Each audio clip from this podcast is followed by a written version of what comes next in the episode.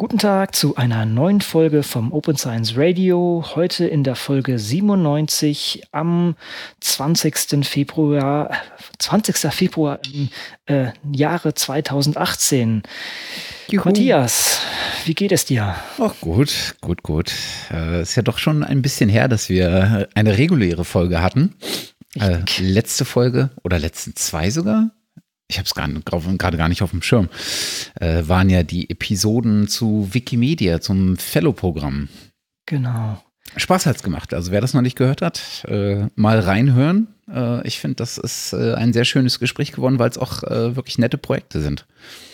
Ich habe das auch sehr genossen und wir haben ja auch noch baldig einiges vor uns, auch so, sagen wir mal, so in die Richtung und äh, auch, sagen wir mal, mehr so speziellere Folgen. Von daher äh, kein, kein, kein langweiliges Programm vor uns. Wir gehen da später noch mal ein bisschen vielleicht darauf ein. Genau.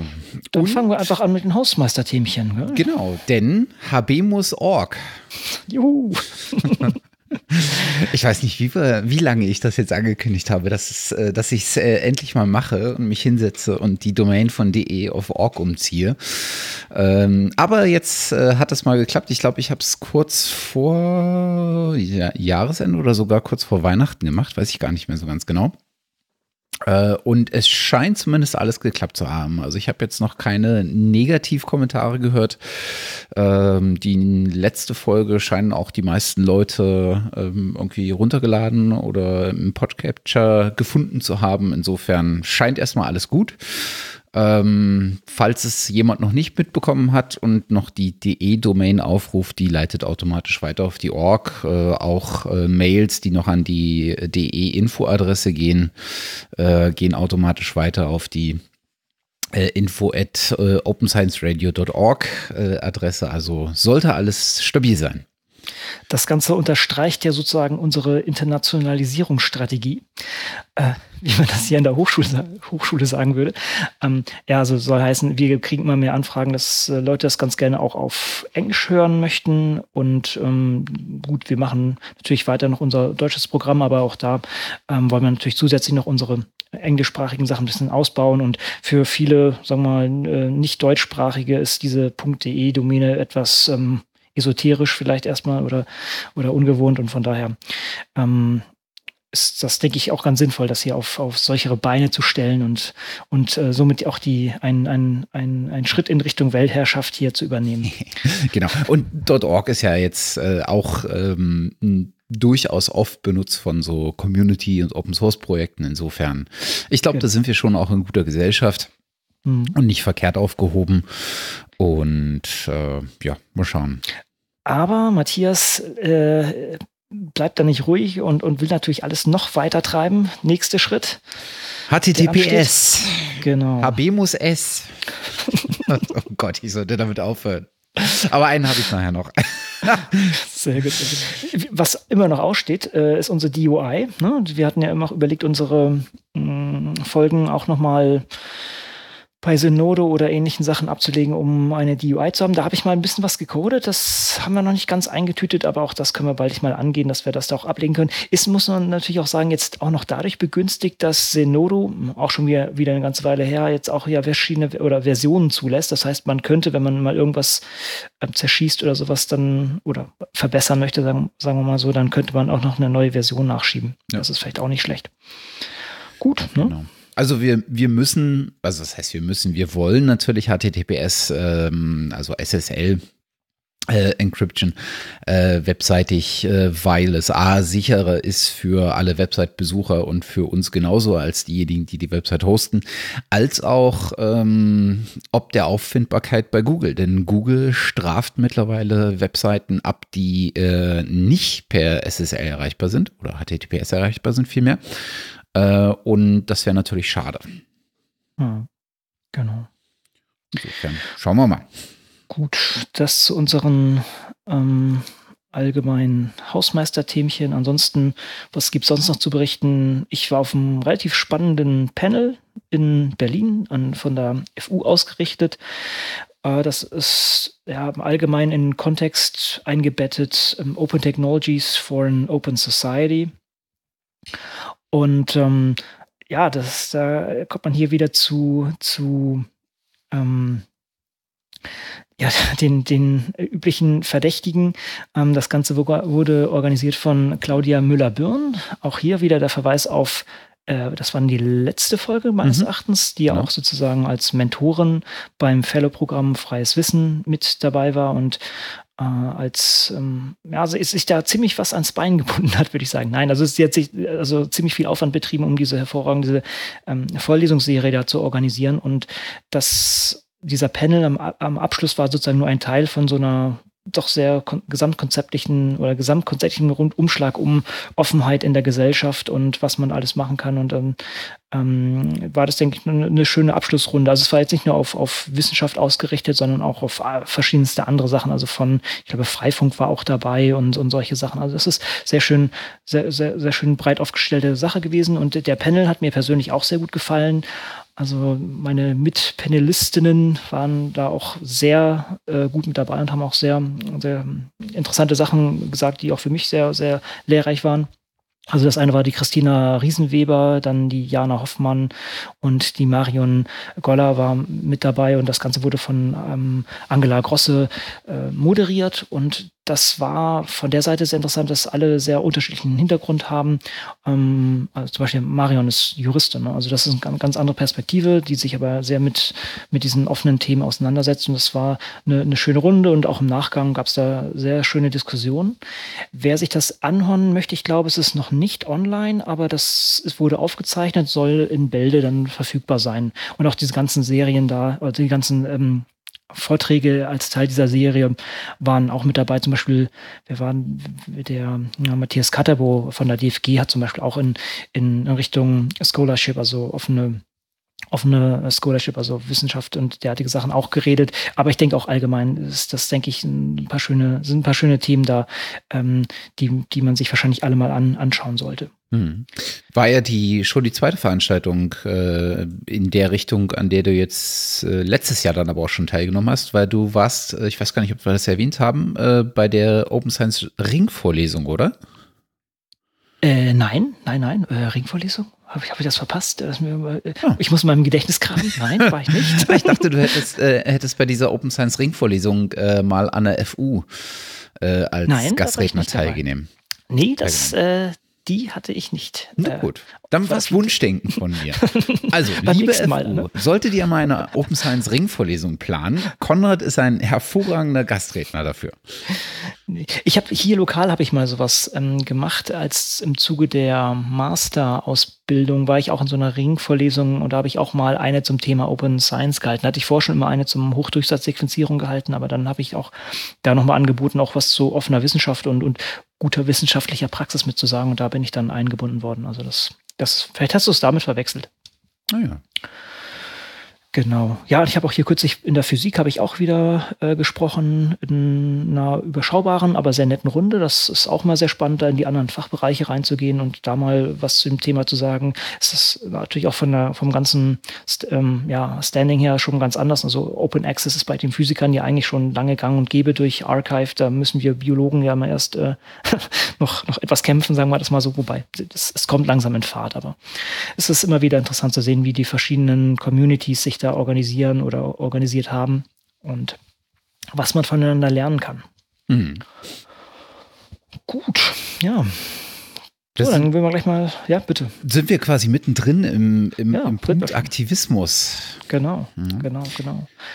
Wir haben ja schon öfter mal äh, das Thema ähm, Open Hardware, nenne ich es jetzt mal abgekürzt. Es gibt so verschiedene Begriffe, die so ein bisschen nebeneinander stehen. Ähm, äh, und hier immer mal wieder zur Sprache gekommen sind. Also im Prinzip, dass man auch mal schaut, dass äh, Hardware, die man jetzt äh, in Laboren zum Beispiel benötigt, ähm, zur Verfügung zu stellen ähm, in einer Art und Weise, dass sie nicht unbedingt äh, große finanzielle Hindernisse äh, für insbesondere kleinere Forschungsorganisationen oder ähm, sogar vielleicht freie Forscher äh, darstellen, weil gerade Laborequipment, je nachdem, was es ist, kann halt auch äh, extrem teuer sein äh, oder ist in der Regel extrem teuer. Und es gibt äh, da nicht schlecht verdienende Unternehmen, die ausschließlich sowas in ihrem Katalog haben.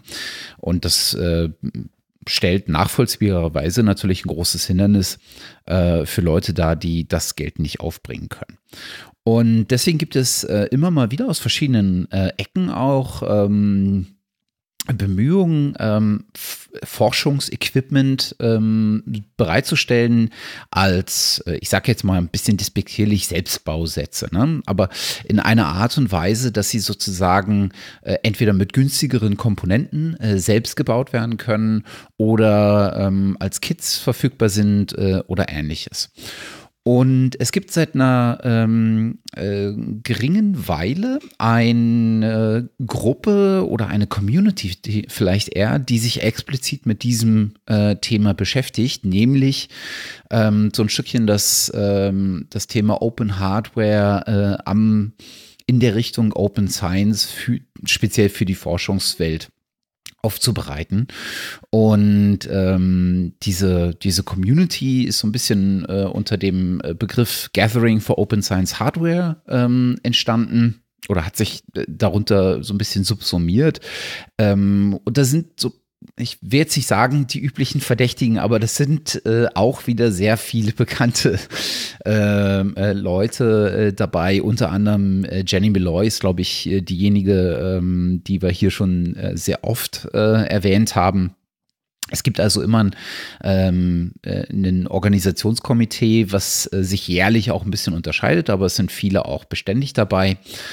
Ähm, und äh, dieses Gathering for Open Science Hardware, ähm, äh, diese Gruppe hat jetzt äh, vor kurzem eine Roadmap herausgebracht. Also sich wirklich mal äh, Gedanken gemacht und ein paar fundamentale Gedanken ähm, auch zu Papier gebracht, äh, wie man eigentlich das Thema ein bisschen strukturierter angehen kann. Und was man in dieser, äh, in dieser Roadmap findet, ist tatsächlich äh, vor allen Dingen ähm, ein oder weniger eine technische Herangehensweise als vielmehr eine ähm, Policy-bezogene ähm, Herangehensweise und gleichsam eine Community-bezogene Herangehensweise. Also man man hat sozusagen mal geguckt, was muss eigentlich äh, auf Seiten der, äh, der Forschungswelt passieren, damit sowas auf Fuß fasst.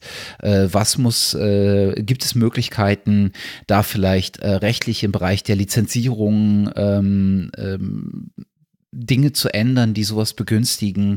Äh, gibt es, äh, was sind die Herausforderungen, die sich stellen, wenn man zum Beispiel ähm, ähm, Hardware selber baut äh, und dann plötzlich vor der Frage steht, äh, was ist jetzt eigentlich mit Eichung? Was ist, wie stelle ich fest, ob äh, die Hardware, die ich jetzt ähm, so ein bisschen mir selber gebaut habe, vielleicht auch die Qualität an, an Messungen äh, bringt, die ich äh, für die Experimente brauche und die ich vor allen Dingen von ähm, teurer Hardware, die ich bei äh, klassischen industriellen Anbietern kaufen kann, gewohnt bin oder die, die ich auch da erwarte. Und was sind äh, Möglichkeiten, um diese Community, die sich um diese Open Hardware-Fragen kümmern, äh, zu erweitern? Was sind eigentlich interessante Gruppen, die man äh, mit einbeziehen könnte, um das Thema breiter zu machen, um das Thema äh, präsenter zu machen und um vor allen Dingen äh, auch da wieder ein paar Hürden abzubauen, sowohl in der Wissenschaftswelt als auch in der Welt der Wissenschaftspolitik.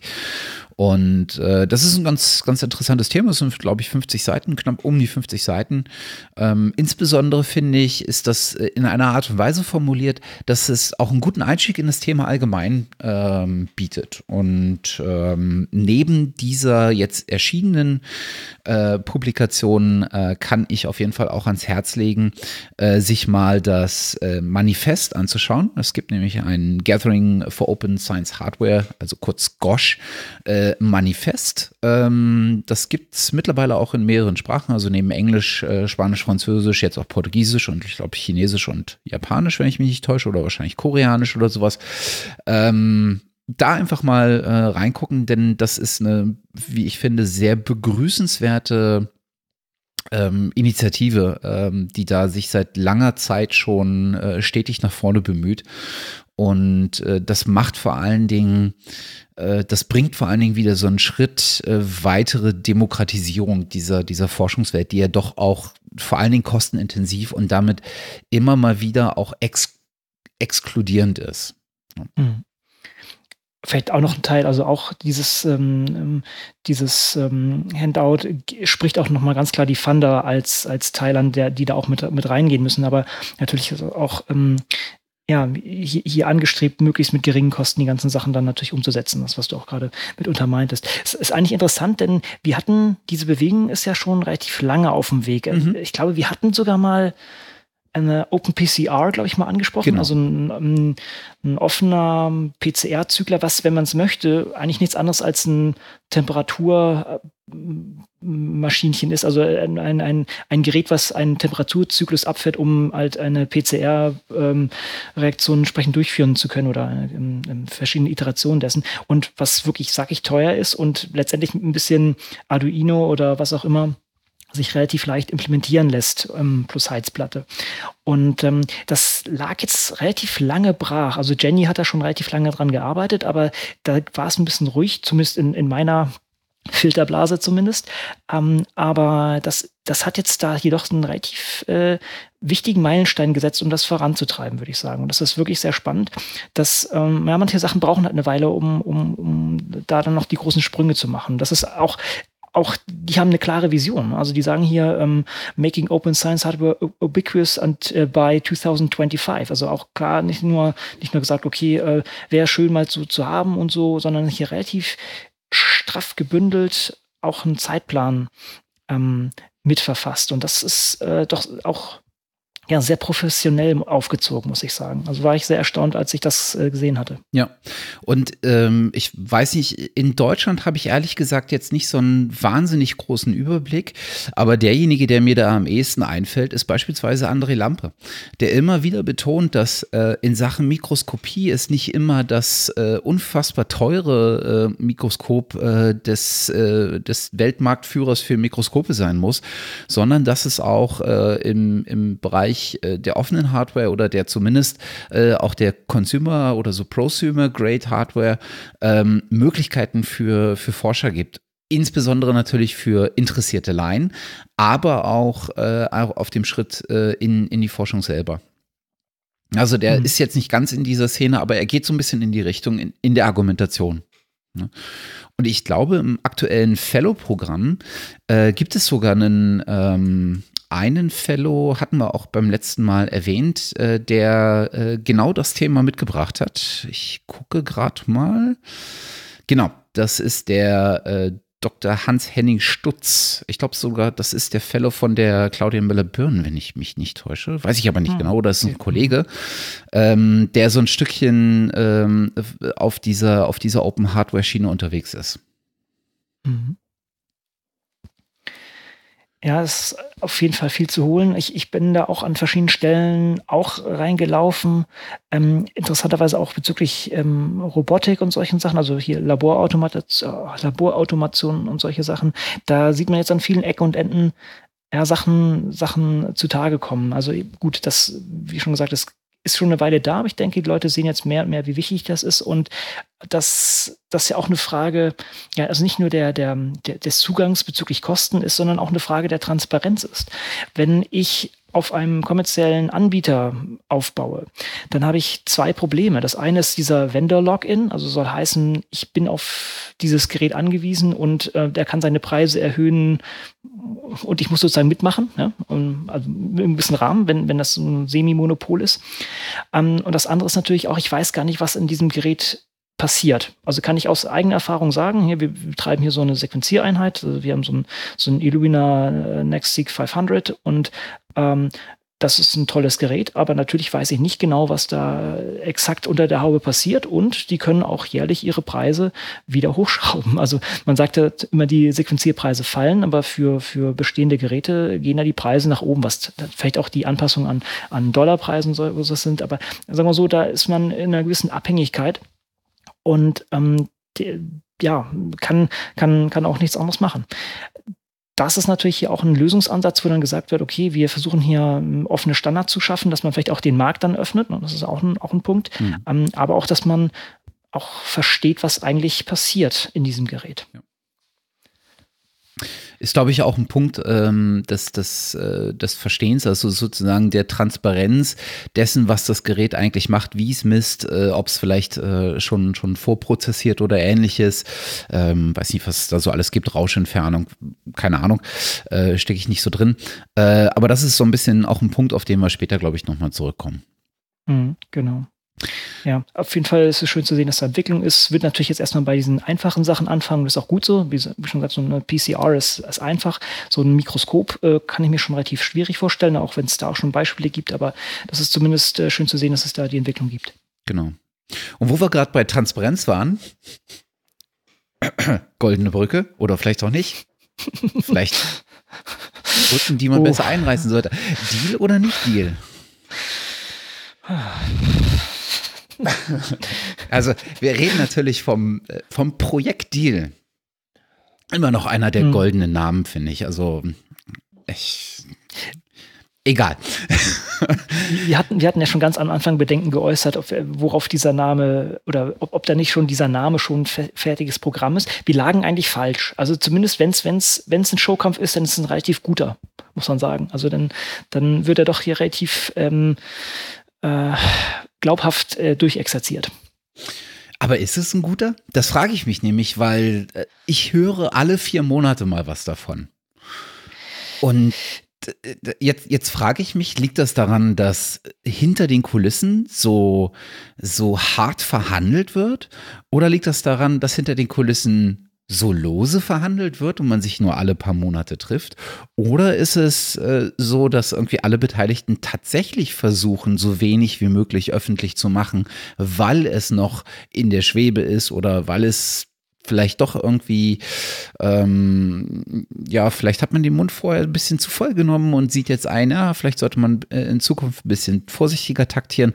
Weiß ich nicht. Also, man, was ich vor, zumindest festgestellt habe, ist, dass man wirklich, wirklich wenig hört finde ich, in der, in der breiten Wahrnehmung zumindest. Mhm.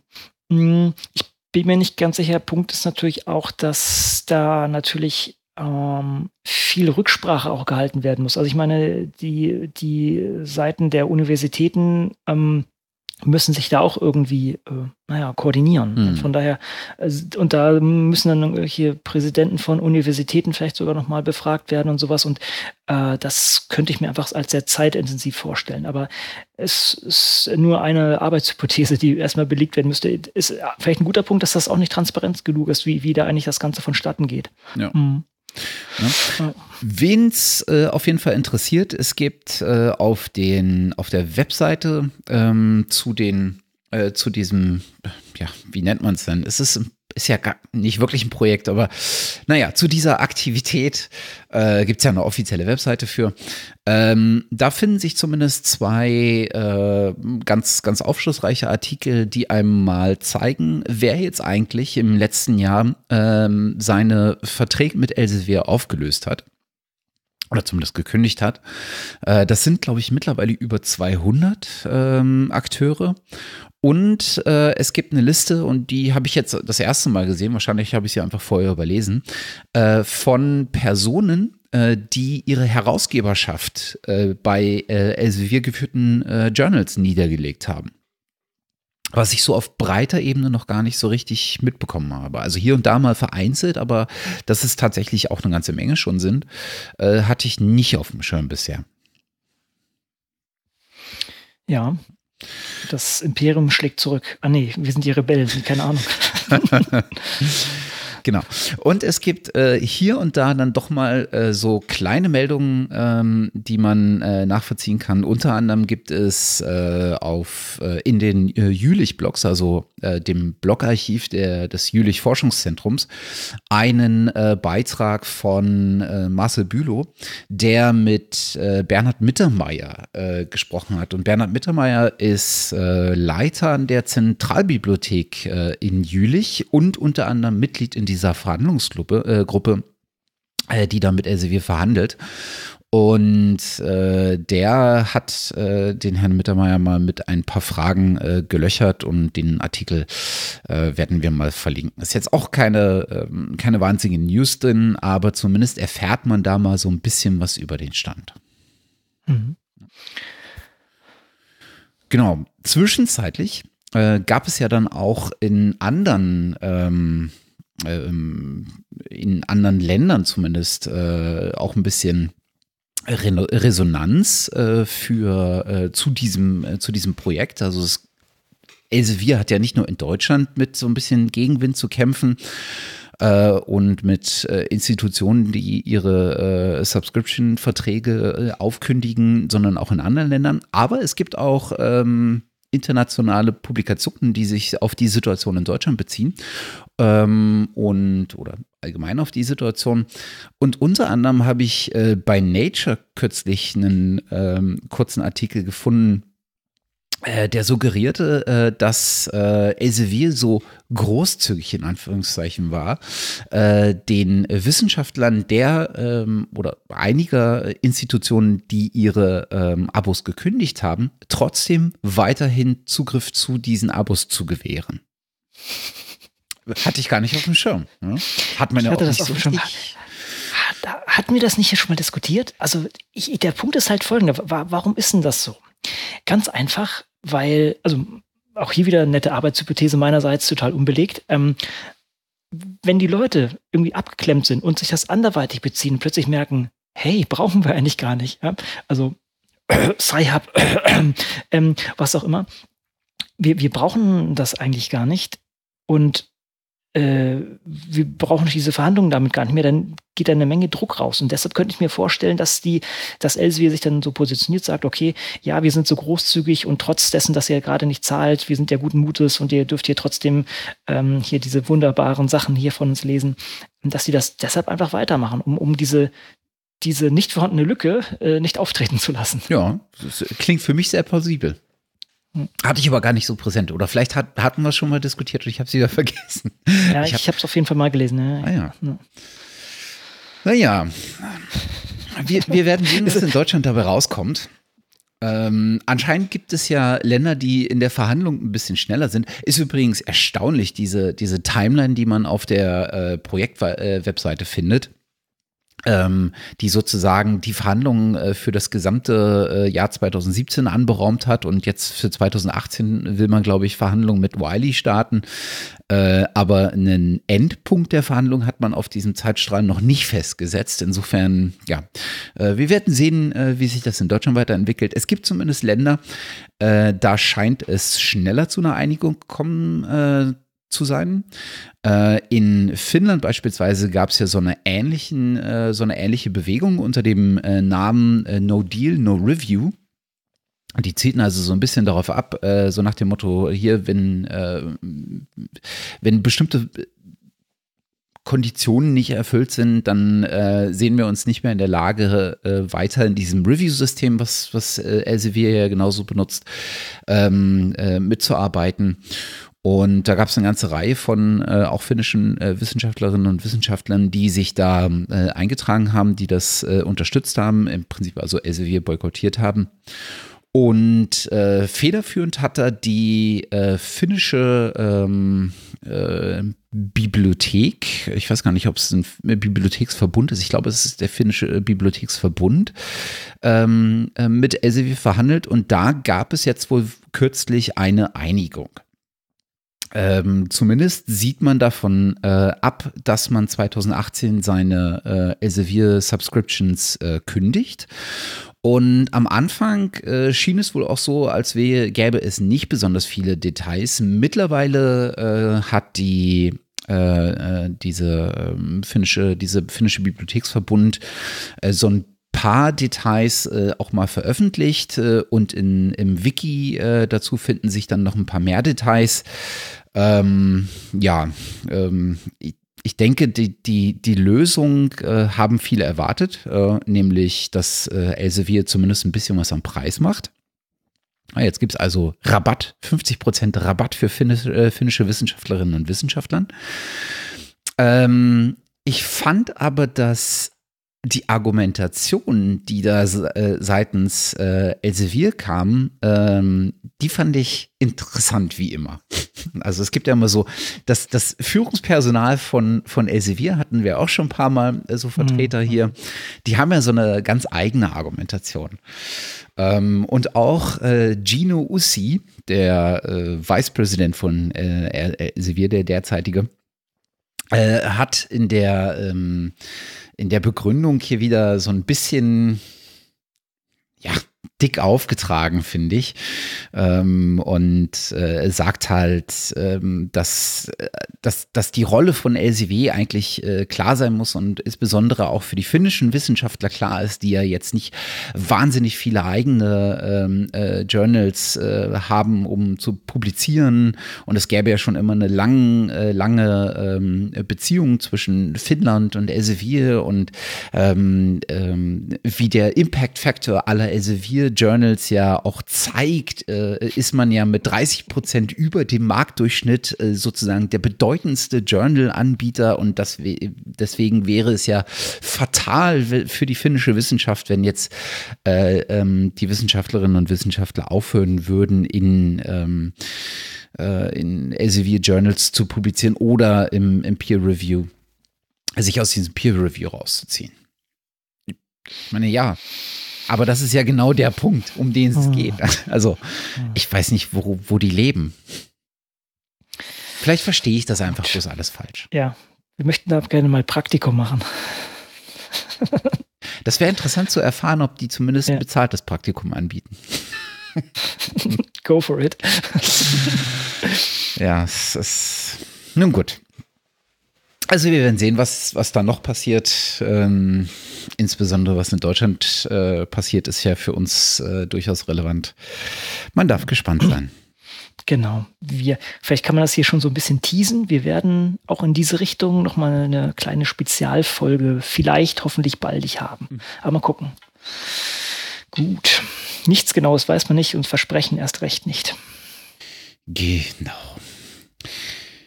Ja, gehen wir einfach, äh, wo wir gerade schon bei, äh, bei Elsevier waren und damit bei Journals, gehen wir doch einfach weiter in den äh, Bereich Open Access und äh, gucken uns da mal an, was da so aufgelaufen ist in den letzten Wochen. Ähm, wir hatten ja schon öfter mal angesprochen, ähm, dass, die, ähm, dass die TU Berlin ähm, ja mit einer eigenen Open Access ähm, Abteilung, nenne ich es jetzt mal äh, ganz förmlich, also es ist ein Team, was äh, insbesondere dafür da ist, die unterschiedlichen Departments und damit auch die Wissenschaftlerinnen und Wissenschaftler an der TU Berlin äh, dahingehend zu beraten äh, und zu unterstützen, wenn es darum geht, äh, Open Access zu publizieren das auch ein bisschen weiter in die, in die TU zu tragen und damit auch zu verankern. Und äh, ich finde, die haben schon seit jeher einen zumindest nach außen einen sehr guten Job gemacht, ähm, weil sie nämlich auch ähm, immer recht rege dazu äh, selber publiziert haben. Ne? Also es gibt ein gut gepflegtes Blog, äh, wo man immer mal wieder Einsichten bekommt in, in den Alltag sowohl aus Sicht derjenigen, die in diesem Open Access Team sind, als auch aus Sicht derjenigen, äh, die davon profitieren, nämlich den Wissenschaftlerinnen und Wissenschaftlern. Und auch jetzt zum Jahresabschluss, äh, beziehungsweise zu Beginn des neuen Jahres, ähm, gab es zumindest wieder zwei lesenswerte Artikel. Nämlich einmal ähm, hat Dagmar Schobert, ich glaube, die leitet das Ganze, ähm, mal äh, darüber geschrieben, äh, was eigentlich so, äh, was eigentlich so passiert ist im Jahr und äh, wie viel Publikationen eigentlich aus dem Open Access Publikationsfonds der TU äh, letztlich finanziert wurden. Äh, na, also man äh, kriegt mal so ein bisschen das ein Gefühl dafür, wie es an einer großen technischen Uni, äh, wie weit das, das Thema da gediegen ist. Und zum anderen gibt es äh, einen Blogpost, äh, der das Ganze mal, äh, oder anders gesagt, es gibt eine Reihe von Blogposts, die verlinkt sind, ähm, die äh, das Ganze aus Sicht der Wissenschaftlerinnen und Wissenschaftler äh, beschreiben, die genau das gemacht haben, nämlich äh, diese Förderung aus dem Publikationsfonds, aus dem Open Access Publikationsfonds wahrzunehmen und ähm, Open Access zu publizieren.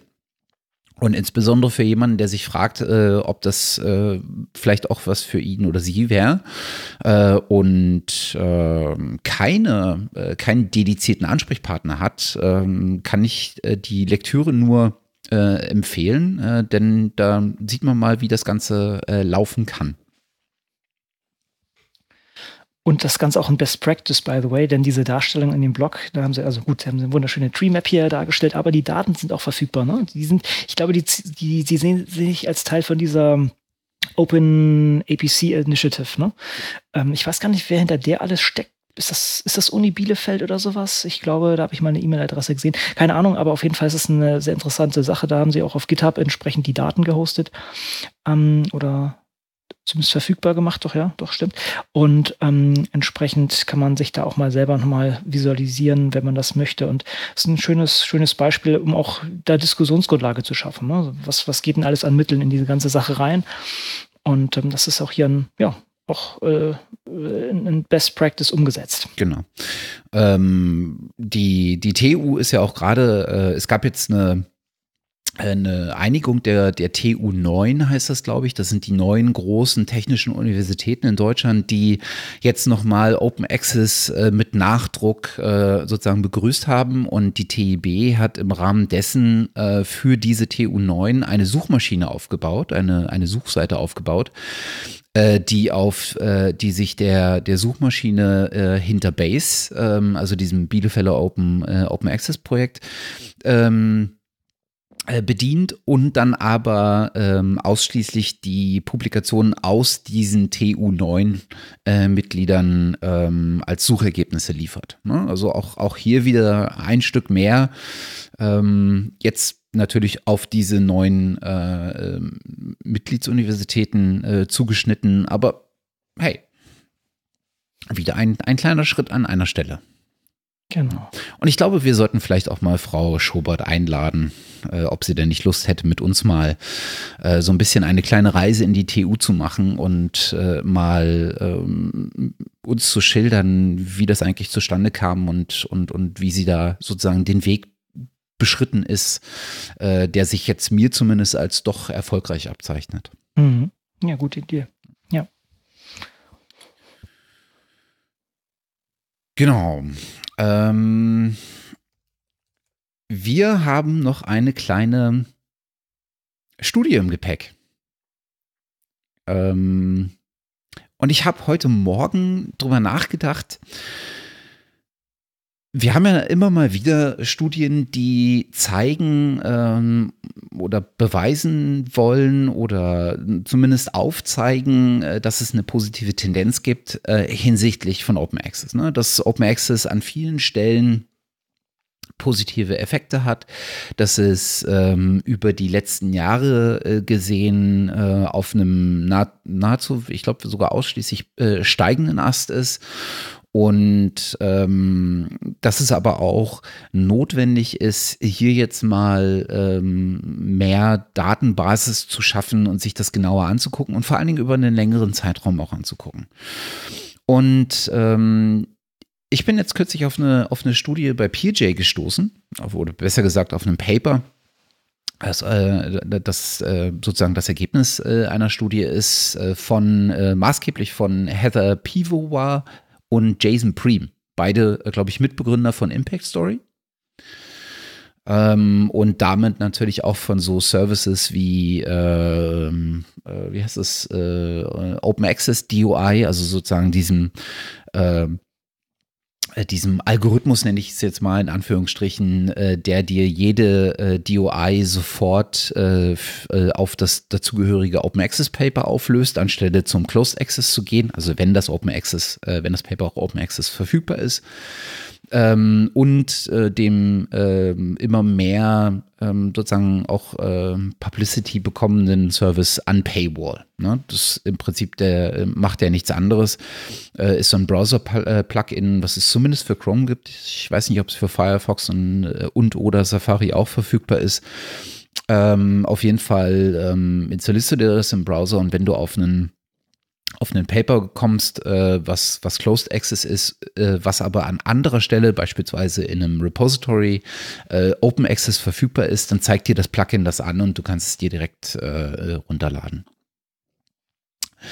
Ähm, zumindest haben die beiden äh, zusammen mit äh, einer Reihe von äh, anderen äh, Leuten äh, sich mal versucht anzugucken, ähm, was sind eigentlich die Entwicklungen von, äh, von Open Access und was ist sozusagen der Einfluss von Open Access gesehen über einen längeren Zeitraum? Also jetzt nicht nur die letzten zwei oder drei oder fünf Jahre, sondern tatsächlich mal einen bedeutend längeren Zeitraum. Äh, und äh, was äh, sie sich angeguckt haben als Sample sind, oder besser gesagt, sind drei Samples. sie haben mal ein, ein Sample aus, von Crossref genommen ähm, ich glaube, sie haben äh, 100.000 äh, Journal-Articles äh, von, von Crossref äh, sich angeguckt, über alle Jahre hinweg. Ähm, sie haben, was also eine ganze Menge in, insgesamt sind, ich glaube, insgesamt sind es so 66 Millionen Paper, die du bei, bei Crossref ähm, äh, finden kannst. Ähm, sie haben sich zusätzlich äh, einen Sample genommen von äh, 100.000 ähm, äh, Articles mit DOI bei äh, World of Science, äh, die aus dem, aus dem Jahren 2009 bis 2015 kamen. Und sie haben sich 100.000 äh, Artikel genommen, die innerhalb einer Woche in 2017 von Unpaywall-Usern aufgerufen wurden.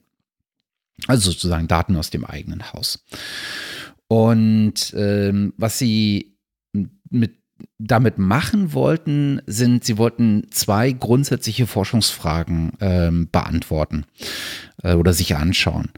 Was ist der Anteil von Open Access ähm, äh, an der gesamten ähm, Publikationsmasse äh, an äh, wissenschaftlichen Papern und wie variiert der ähm, bezüglich der Art von Open Access? Also ähm, Sie haben sich da angeguckt, ähm, halt Closed Access, äh, ähm, Gold, Green und Hybrid äh, Open Access und Sie haben eine neue, in Anführungsstrichen, Art eingeführt, Bronze Open Access, was ich ganz interessant fand. Hm, das fand ich auch lustig, ja. ja. Ähm, und die zweite Forschungsfrage war, was ist eigentlich der, der durchschnittliche ähm, Impact, äh, den die, die äh, via Open Access äh, publizierten Paper eigentlich hinterlassen. Und ähm, sind dazu ähm, wenig erstaunlich, eigentlich zu einer positiven, ähm, zu positiven äh, Ergebnissen gekommen hinsichtlich der Bedeutung von äh, und Wichtigkeit von Open Access. Also was sie festgestellt haben, ist, dass es äh, über die letzten Jahre einen kontinuierlichen Zuwachs von Open Access äh, Papern gibt, äh, insbesondere ähm, äh, in den Wegen Gold und, und Hybrid Open Access. Es gibt aber auch äh, einen stetigen Zuwachs an äh, Papern, die äh, über Green Open Access äh, publiziert worden sind, also sozusagen äh, in einem Repository äh, parallel zum Journal publiziert und im Repository ist es dann Open Access verfügbar. Ähm, sie haben ähm, neben so einer so einer Unterart von, von Green Open Access, ähm, was sie Shadowed Green äh, nennen, äh, halt auch noch diesen Bronx Open Access ähm, ähm, Begriff ins Leben gerufen. Ich weiß gar nicht, ob sie den wirklich selber äh, ähm, ge äh, jetzt gefunden haben oder ob er vorher schon mal so ein bisschen ähm, ähm, existiert hat, aber für mich war er zumindest neu.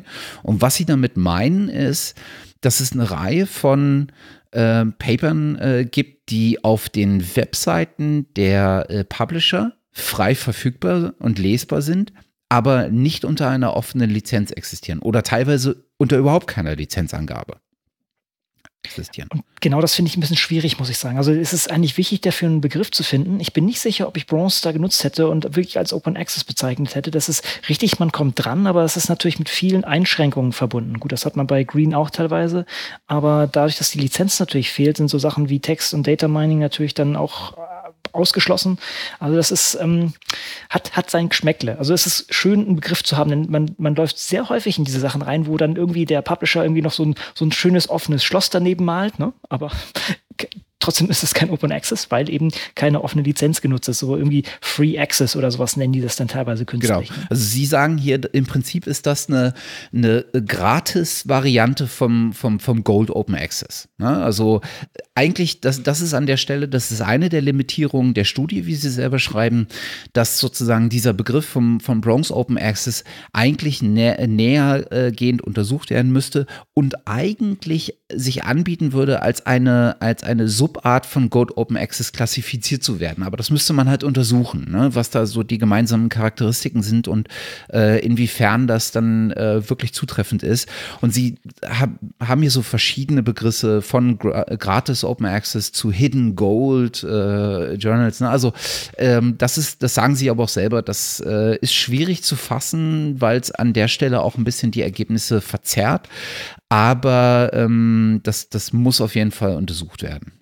Genau. Und der Anteil ist doch relativ hoch, genau. muss man auch sagen. Also wenn man sich das anschaut, ist es nach ähm, Closed eigentlich äh, das, das Größte. Also noch vor Gold. Also das ist ein, nicht unwesentlich.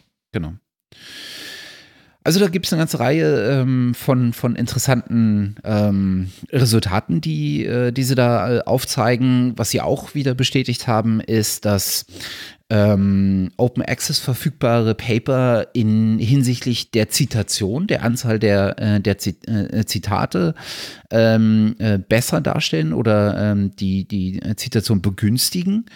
Ähm, sie sagen aber auch, dass das gleichzeitig wiederum auch ein bisschen äh, verzerrt sein kann, also dass man da keine direkte Kausalität äh, feststellen kann oder dass zumindest schwierig ist, die herauszuarbeiten, weil es unterschiedliche ähm, Verzerrfaktoren gibt. Ne? Also insbesondere sagen sie hier sowas wie dem äh, Selection Bias Postulate, ähm, wo äh, Wissenschaftler im Prinzip bloß äh, hergehen und sagen, ich mache nur das, das, das mein bestes Paper in Anführungsstrichen äh, Open Access verfügbar, damit das eine weitere Zirkulation hat.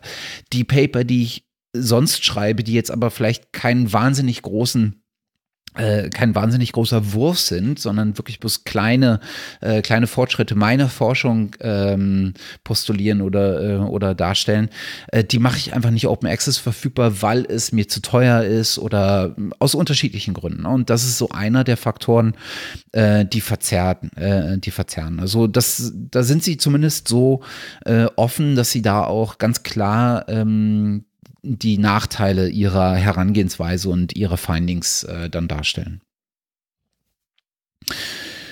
Ähm, Genau, wir verlinken einfach das Paper. Wie gesagt, ist bei, bei Peer Review erschienen, damit auch äh, komplett offen äh, verfügbar, äh, wie immer auch inklusive aller Daten. Ähm, insofern ganz interessant, äh, sicherlich auch äh, spannend, um genau an den Punkten sozusagen anzusetzen und das äh, vielleicht sich selber mal anzuschauen. Mhm. Und immer noch so als Motivation zu sehen, da ist noch viel Luft nach oben. Also das ist der an, Anteil an, an wirklichem Open Access ist noch ähm, äh, ja, ich bin hier so bei beim Viertel oder sowas. Genau, 28 Prozent oder sowas. Ja, hm? Genau. Genau. Ja. Also das ist, äh, ist, ist, noch, ist noch was zu tun. Ja. Gut. Gut. Gehen wir in den News, äh, in den, sorry, in den, in den Tools-Teil über. Hm? Genau. Ähm, wir hatten ja vorhin da schon das Thema Transparenz äh, im, im Hinblick auf äh, die verwendete Hardware oder die, das verwendete Equipment. Und ähm, zusätzlich zu dem, was man an Equipment braucht, ähm, ist ja ein gehöriger Faktor äh, der unter anderem dazu beiträgt, dass wissenschaftliche Experimente und Untersuchungen und Messungen nachvollziehbar und reproduzierbar sind, ist äh, das ganze Thema, äh, was habe ich eigentlich gemacht? Also sozusagen die Arbeitsschritte, ne? also die, der, der Workflow im, im weitesten Sinne, äh, den ich brauche, neben den Tools und den Zutaten in Anführungsstrichen ähm, und den äh, eventuell den Algorithmen, also den Auswertungsmethoden, die ich brauche, um eine, ein, ein wissenschaftliches Experiment reproduzierbar zu machen. Und einer der Services, die sich ja über die letzten Jahre so ein bisschen etabliert haben, fast schon, ist Protocols.io. Ähm, Protocols.io hatten wir, glaube ich, auch schon vor zwei oder drei, ich glaube sogar vor drei Jahren äh, das erste Mal hier erwähnt, äh, als, äh, als sie an den Start gegangen sind. Damals noch relativ simpel und äh, noch relativ beschränkt, was die Funktionalität aus äh, anging, wie das immer so ist mit solchen, mit solchen Services. Aber die haben beständig weitergearbeitet und stehen mittlerweile ganz gut da.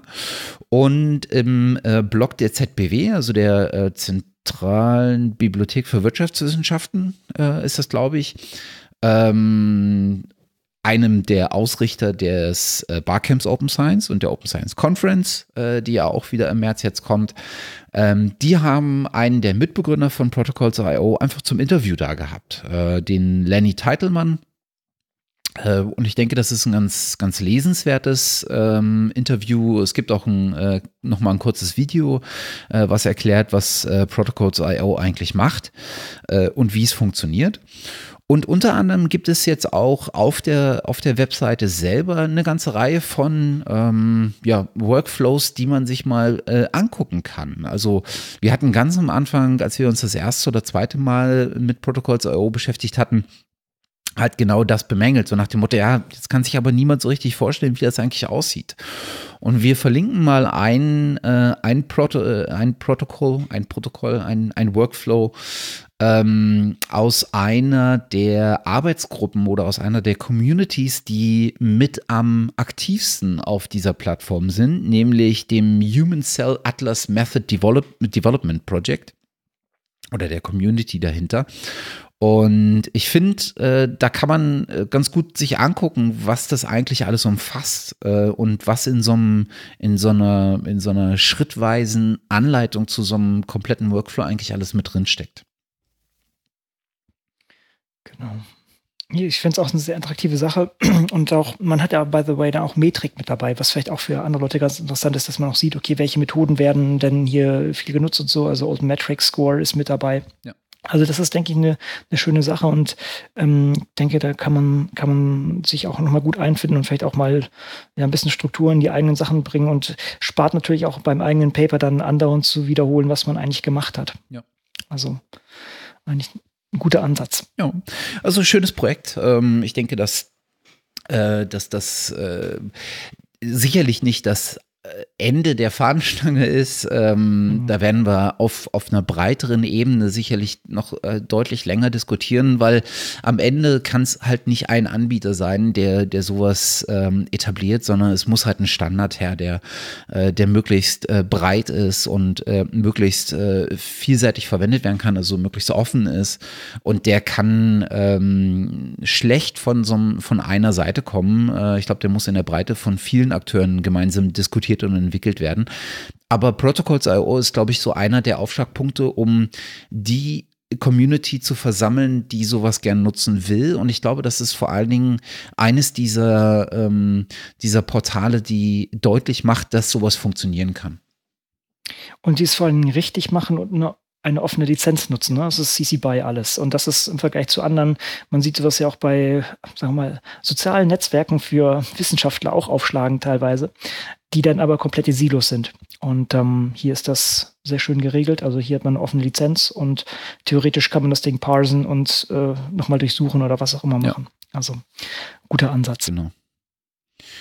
Jetzt müsste bloß, was mir ein bisschen gefehlt hat, ist äh, unten äh, ein äh, Amazon-Link, der sagt, äh, bestell mir alle dafür notwendigen ja. Äh, äh, Elemente und Bestandteile. Ja. Nein, aber bei, aber bei Amazon kannst du das, nee, das ist total richtig. Und das ist mich genau, genau der Punkt. Du kannst nämlich sowas nicht bei Amazon bestellen, sondern musst dann die verschiedenen ähm, Laboranbieter ab, abklappern. Das ist ein sehr, sehr guter Punkt, Matthias. Genau das würde noch ziemlich Reibung aus der ganzen Sache rausnehmen, wenn man sagt, okay, ich brauche das für so und so viele ähm, ähm, äh, Reactions und, und kriegt dann die Sachen geliefert, idealerweise noch mit, mit Preisvergleich von verschiedenen Anbietern oder so. Das wäre natürlich hervorragend. Also das ist, das sind auch, das sind äh, Punkte, wo, wo im Prinzip drei Services jetzt anschlussfähig werden. Ne, das eine ist sozusagen das Material zu beschaffen, äh, was ich benötige. Ähm, Insbesondere natürlich, wenn, wenn, wenn man tatsächlich das äh, komplett offen halten würde, ähm, wäre es ja praktisch, wenn, wenn man sich jetzt auch gar keine explizit äh, an drei unterschiedliche Anbieter wenden müsste, um Vergleichsangebote einzuholen, was ja viele ähm, Institutionen nach wie vor haben wollen äh, seitens der Beschaffung ähm, sondern man kann einfach sagen, hier, ich ziehe mir jetzt automatisch drei Angebote für genau die Reakten, Reaktanzen äh, und Elemente, die ich für das Experiment gebrauche, weil nämlich äh, sich äh, die Anbieter direkt an diese Plattform mit angegliedert haben mit ihrem Produktkatalog oder ähnlichem. Das wäre sozusagen das eine. Das andere wäre die Schnittstelle zur Open Hardware. Ne? Ähm, also was sind sozusagen neben den Elementen, die ich brauche, also den, den Substanzen, die ich eventuell brauche, äh, was sind, äh, was ist die Hardware, die ich brauche und ähm, gibt es vielleicht sogar ähm, Services, die mir das erlauben, äh, abseits von den üblichen äh, Verdächtigen ähm, äh, aus der Industrie, äh, das vielleicht günstiger zu erwerben oder, ähm, oder mir selber äh, zu bauen, indem ich einfach die Komponenten erwerben kann. Und das dritte wäre, gibt es einen Service, der das Experiment für mich übernehmen kann? Weil er es transparent mhm. äh, durchführt als sozusagen Experiment as a Service. Ja, Science Exchange. Ganz genau. So, ne? Also das sind Plattformen wie solche. Ganz ja, genau. Ja, nee, ist richtig. Also das ist äh, absolut richtig. Und, und, vielleicht sollte man sich das auch nochmal äh, vor Augen halten. Was, also vielleicht mal auf die Metaebene gehen. Also äh, klar, also für mich ist natürlich Open Science einerseits äh, gute wissenschaftliche Praxis. Das heißt, ich kann Sachen reproduzieren, ich sehe, was passiert unter der Haube. Ähm, es ist aber gleichzeitig auch eine effektivere Forschung. Und das ist genau hier wieder so ein schönes Beispiel, wo eine Menge Reibung rausgenommen werden könnte aus dem System, wenn man hier offene Standards, wie du es äh, jetzt gerade noch angesprochen hast, hätte und ähm, dann eine Verzahnung ähm, einfach möglich macht und nicht halt irgendwie alles in so einem Silo dampft, wo man sich das wieder manuell rauskratzen muss. Und hier ist ein wirklich, wirklich viel Potenzial, ähm, einiges ähm, äh, im, im, Forscherleben äh, zu verbessern. Der Incentive ist vielleicht noch nicht stark genug, aber vielleicht ähm, Ah, vielleicht sehen, vielleicht sehen es Leute noch. Also wenn auch irgendwie auch noch irgendwie äh, Citability, gut, hat man. Das ist ein DUI oder sowas. Hat man hier, hat man hier ein DUI? Ich weiß gar nicht. Äh, ja. Ja, doch, ja. doch, man hat eine DUI, genau, ganz genau. Ähm, das heißt, man hat eine Citability und solche Sachen. Ähm, man hat äh, Metriken und wenn, wenn sowas auch noch irgendwie ähm, dann in die breitere Masse rausgetragen wird und auch eben nicht nur als ja, oder die Bewertung nicht nur anhand von Papern, sondern auch von solchen Sachen stattfinden würde, dann würde da, denke ich, sehr viel, sehr viel äh, sinnvoller Druck auch aufgebaut werden können. Ja, genau. Ne? Und wenn, wenn du jetzt so, sozusagen ähm, sowas hinterlegen kannst, wie, keine Ahnung, äh, du brauchst bestimmte Temperaturkurven, die, äh, die die Probe durchlaufen muss oder sowas, und das mit einer entsprechenden äh, Sprache hinterlegen kannst, dann kannst du im Prinzip einen Teil deiner Experimente fast schon automatisieren. Ja. ja. Cool. Ja. Das war's äh, aus, dem, aus dem Bereich Tools. Äh, mehr habe ich äh, nicht. uns ist das so im Vorgespräch aufgefallen. Ich habe Matthias noch mal so an seine gute alte Zeit erinnert, als er noch alleine vor Mikro saß und Open Science Radio alleine betrieben hat. Ihr, ihr merkt heute, es ist alles heute etwas Matthias-lastiger, weil ich äh, leider zu eingebunden, zu faul, was auch immer, wie ihr es nennen mögt, wart, um, um heute großartig beizutragen. Deshalb leitet euch hauptsächlich Matthias ähm, durch diese schöne Folge und ich kann hier durch, durch kleine dreckige Kommentare ein bisschen äh, Pfeffer beisteuern. Ja, es, manchmal passt es halt einfach so. so traurig, dass es tut Nein, mir alles gut. Aber wir haben noch äh, zum Abschluss noch ein paar gemischte Themen, äh, unser Gemischtwarenladen sozusagen. Ähm, Erinnerst du dich, dass wir im letzten Jahr, glaube ich, äh, die Nature 10 List mal angeguckt haben? Genau. Zu dem Punkt aus, aus dem Grunde, dass ähm, da wichtige äh, Leute aus, aus unserem Bereich mit dabei waren, nämlich ähm, ähm, die Gründerin von Sci-Hub meines Erachtens. Genau, ne? genau. Die Alex also äh, Alexander Elbakayan war, glaube ich, äh, ich weiß gar nicht, ob sie als, äh, als eine der zehn gehandelt war oder ob sie als äh, unter denen geführt war, die man für 2017 beachten sollte. Da kann ich mich gerade nicht dran erinnern, kann man aber nochmal nachgucken. Mhm. Äh, ich verlinke die Folge auf jeden Fall nochmal. Ähm, auf jeden Fall gab, äh, gab es äh, diese Liste oder beide Listen wieder. Also Nature hat sich wieder hingesetzt und hat geguckt, was sind eigentlich die zehn Personen aus der Wissenschaft, die dieses Jahr, also 2017, wirklich eine Rolle gespielt haben. Und äh, ich glaube, wir, es ist einer, den sie tatsächlich letztes Jahr auch als einen, den man beachten äh, oder auf den man achten sollte, äh, benannt haben, nämlich äh, David Liu. Ähm, ich glaube, es ist, äh, der hatte maßgeblich äh, mit an dieser, an dieser CRISPR-Methode gearbeitet, wenn ich mich nicht täusche. ansonsten sagen mir ehrlich gesagt nicht viele der Wissenschaftler was. Also da waren letztes Jahr deutlich mehr bekannte, für mich bekannte jetzt, also ich bin aber auch kein Maßstab, äh, bekannte Leute dabei. Ähm, aber nichtsdestotrotz, also äh, ich finde ich find diese, diese Auflistung ganz schön, weil äh, das teilweise auch Forschung ist, ähm, die gänzlich an mir vorbeigegangen ist oder die man, die so breit ist, dass sie ähm, dass sie wenig, ja, wie sage ich das am besten, dass, dass sie wenig, ähm, tja, dass sie so wenig Aufmerksamkeit äh, in der, in der Popkultur oder in der, in der Laienberichterstattung äh, über Wissenschaft gefunden hat, dass sie bei mir angekommen ist. Um mir jetzt einfach den äh, äh, schwarzen Peter in die Schuhe zu schieben und das nicht den Wissenschaftlern nee, zu tun. Also. Es, es, es ist auch schon sehr breit. Also ich hätte jetzt auch die nicht äh, hier die ähm, ähm, zum Beispiel äh, die, die Dame, ich habe den, hab den Namen gar nicht parat, die auch äh, bei den ähm, Gravitationswellen da entsprechend stark involviert war. Die habe ich jetzt auch nicht auf parat gehabt. Also ist natürlich auch, ist man da auch in seinem eigenen Loch irgendwie, irgendwie untergebracht und ähm, kann noch nicht alles. Äh, ich glaube Jennifer Byrne, so oder? Oder Byron oder ähm, ich weiß gerade gar nicht, wie es äh, ausgesprochen wird. Naja, man, man mag es uns nach. Wie, wie, ich habe es ja nachvollziehen. Genau. Ähm, und ich habe auch festgestellt, dass dieses Jahr äh, jetzt nicht wahnsinnig viele Leute auf der Ones to Watch in 2018 Liste drauf sind, die mir unglaublich bekannt sind. Also mhm. äh, wen ich noch äh, kenne, ist äh, John Martinez, ähm, der mhm. äh, Teamleiter äh, bei, Google, ähm, bei, Google, von dem Team, das für, für Quantencomputing äh, zuständig ist. Das überrascht mich jetzt aber auch nicht wenig, weil wir in den im 2017 zumindest zwei große Fortschritte im Bereich des Quantencomputing gesehen haben. Ähm, aber ansonsten habe ich jetzt nicht wahnsinnig viel ja, Bekanntes gesehen. Weiß nicht, woran das liegt.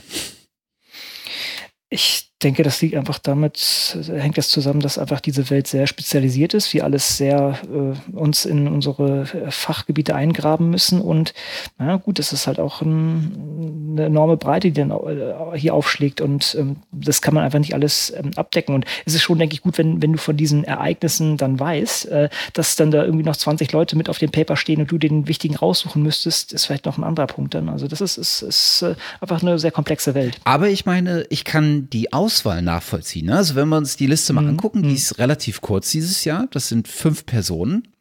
Also es ist halt neben John Martinez, Quantencomputing, klar, braucht man nicht erklären, ist es unter anderem Mark Walport, äh, Walport mhm. Ähm, der ähm, äh, Chief Executive, wie sagt man, Vorstandsvorsitzende oder Vorsitzende ähm, des äh, UK Research and äh, Innovation ähm, ähm, Departments, äh, glaube ich. Klar, weil der muss jetzt äh, zusehen, dass wenn Brexit tatsächlich äh, äh vonstatten geht, ähm, dass sich UK ähm, in Sachen Forschung äh, und, äh, und, und, Innovation und Fortschritt natürlich ähm, auch abseits der EU wieder neu aufstellt. Ja ganz ja, anders. Also, Vielleicht auch im, im, im Gesamtkonzept, das wird ja auch als China als neuer Partner zum Beispiel genau. gedacht. Ich weiß nicht, wie das auch bei der, bei der Wissenschaft entsprechend stattfinden äh, soll oder ob das geplant ist, aber auf jeden Fall ein sehr spannender, sehr spannender Wandel. Und klar, der, der hat natürlich dann enorm viel zu tun, der gute Mann, und hat auch ähm, ja, wichtige Weichen zu genau. stellen. Genau. Dann haben wir äh, Shognesi Norton, ähm, äh, US-Amerikaner, der ähm, jetzt äh, mit dem klaren Ziel ähm, äh, an den Start gegangen ist, dass er mehr Wissenschaftler in führende politische Positionen bringen will. Ne? So, äh, wir hatten es ja auch diskutiert mit dem, mit dem mit dem wissenschaftlichen Niederhalten, äh, was die USA da gerade betreibt oder letztes Jahr betrieben hat, äh, und den entsprechenden Gegenbewegungen. Ne? Also wir haben Rogue-Accounts gesehen von großen Forschungseinrichtungen, ähm, wir haben Science Marches gesehen ist das natürlich ein, äh, ist das natürlich ein hehres Ziel. Ne? Ob das immer so gewollt ist und ob das vor allen Dingen von Wissenschaftlern selber gewollt ist, ist halt auch wieder ein zweischneidiges Schwert. Da hört man äh, positive wie negative Stimmen von äh, Wissenschaft darf nicht politisch sein zu äh, natürlich ist Wissenschaft urpolitisch, weil es natürlich sehr nah an der Gesellschaft und damit auch zweckgebunden an die Gesellschaft ist. Also das, das kann ich total nachvollziehen. Schönes Beispiel ist natürlich auch noch Michael Eisen in der Richtung. Ja. Ne? Michael ja, Eisen, stimmt. Mitbegründer von, von, von PLOS, der jetzt auch gesagt hat, mir reicht's, ich will jetzt in Genau, ich, genau der wollte selbst äh, kandidieren, ja. Ne? Wir haben äh, Patricia Espinosa, äh, die im, äh, bei der UN äh, vor allen Dingen äh, in diesem in diesem Rahmenvertrag für, für den Klimawandel und diese, oder in dieser Verhandlungseinheit für den Klimawandel tätig ist klar, ich meine, Klima wird nicht weggehen, das wird äh, ganz im Gegenteil, also ja, der Klimawandel, das Problem des Klimawandels wird nicht weggehen, das wird ganz im Gegenteil, es wird immer, immer wichtiger. Mhm. Ne? Und gerade mit auch wieder den, äh, den letzten US-politischen äh, Eskapaden dahingehend ähm, kann ich auch das total nachvollziehen. Und äh, Kate Crawford äh, aus dem AI Now Institute, ja, Artificial Intelligence ist, glaube ich, überall mittlerweile. Insofern kann ich auch das noch. Auch sehr, ja. Auch sehr sexy. Also Quantencomputing, AI, genau, genau äh, Gene Editing. Äh, gut, Gene Editing hatten wir natürlich jetzt, äh, jetzt im, davor. Das sind so die, die hippen Themen, die wahrscheinlich jedem aus dem Ärmel fallen, wenn, wenn er gefragt wird, was ist denn jetzt gerade äh, die, die, die Zukunft? Ja. Ist AI Now eigentlich äh, dieses, ähm, äh, dieses Institut, äh, was der El äh, Elon Musk gegründet hat? Kann das sein? Ah, oh, gut. Weil der hatte doch. Die ein, Verbindung habe ich noch nicht gemacht. Ja, stimmt. AI. Ja. Moment, wir ähm, googeln das mal live. Genau, wir. äh, kann ich gerade. Nee, Elon Musk hat OpenAI gegründet. Ah, okay. Was ich gut heißen kann, ne? ja, genau, das Open, das gefällt uns natürlich hier besonders sehr gut. Ähm, interessant. Ja, aber gut, da sieht man natürlich jetzt viele Aktivitäten in dieser Richtung aus dem Boden sprießen. Von daher ähm, war das jetzt zumindest nahe, es war naheliegend, aber es war, war es dann doch nicht ganz. Okay. Mhm. AI, Spannend. Okay. Über AI Now bin ich, glaube ich, in der Form noch nicht äh, gestoßen, aber es scheint zumindest mhm. auch äh, irgendwo an der New York University mit angegliedert zu sein. Ähm, ähm, insofern, ja. Mhm. Also auch da, äh, modernes Thema. Äh, also die Auswahl kann ich, kann ich nachvollziehen, auch wenn mir jetzt die einzelnen Akteure nicht viel gesagt haben. Man möge es mir nachsehen. ähm, Wer öfter unterwegs ist, so wie ich, der braucht viel zum Lesen oder zum Arbeiten. Aber da man nicht mal arbeiten kann, kann man viel lesen zumindest. Ähm, und da können wir jetzt noch mal verlauten lassen, dass es äh, jetzt selbst für diejenigen, die ähm, Jetzt hätte ich beinahe gesagt, die Internetausdrucker sind. Nein, die, äh, die Leser in Papierform sind. Äh, gute Meldungen ähm, äh, bringen, denn äh, Christian Heise, der hier schon so oft erwähnte, äh, einer der äh, ersten, glaube ich, der komplett seine Dissertation auch offen verfasst und untersucht hat und das Thema natürlich auch äh, der offenen Wissenschaft zum, zum Thema hatte, ähm, hat jetzt auch äh, seine Dissertation nicht nur erfolgreich verteidigt, sondern äh, auch in einem Verlag unterbringen können. Äh, ist jetzt beim Meson Press als ähm, Printversion erschienen und natürlich nach wie vor als PDF-Version auch elektronisch äh, offen zugänglich. Und ähm, wenig überraschend ähm, hat er mittlerweile auch alle Daten äh, und Fragebögen und äh, alles dazugehörige bei Zenodo veröffentlicht. Insofern, well done. Best Practice. Genau. Genau. Ja, sehr schön. Den Abschluss darfst ja. übernehmen. Darf ich, darf, ich auch, darf ich auch was sagen? Es tut, es tut Ach so leid. Nein. Wir hatten das aber oben schon kurz angesprochen. Ähm, ist, ist wir, und wir hatten es auch schon an anderen Stellen schon genannt, aber wir wollen das äh, hier natürlich auch wieder mal zum Besten geben. Die Open Science Konferenz äh, steht an, baldig im März, 14, äh, 13. bis 14. das Barcamp davor.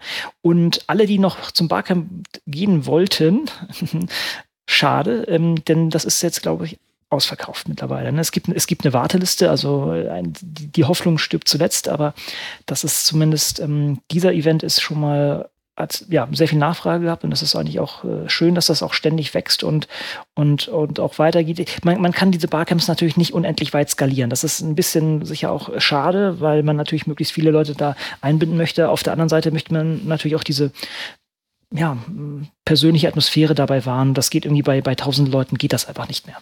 Und ähm, das ist, denke ich, eine dennoch ein, auf jeden Fall jetzt eine gute Nachricht, dass, dass das voll ist und wir werden das ja auch wieder als Open Science Radio begleiten und da auch wieder vor Ort sein. Wir haben auch schon jemanden gefunden, der uns dabei unterstützt. Äh, das machen wir dann vor Ort, klären wir auf, wer das ist, dass wir da noch eine, eine Hand mehr haben, ähm, um, um das entsprechend in Audio zu gießen und, und euch dann, die nicht mitmachen können, dann ähm, in, in der Tonkonserve äh, da reichen zu können. Also das ist auch was, worauf wir uns wieder sehr freuen. Sollte noch jemand äh, da sein und äh, Lust dafür, dazu verspüren, lasst es uns wissen. Ähm, das macht die Arbeit umso einfacher. Genau, genau. Dann können wir auch noch ein bisschen mehr thematisch mit einsteigen. Ja, Matthias, hast du gut gemacht. Danke, danke, danke, danke.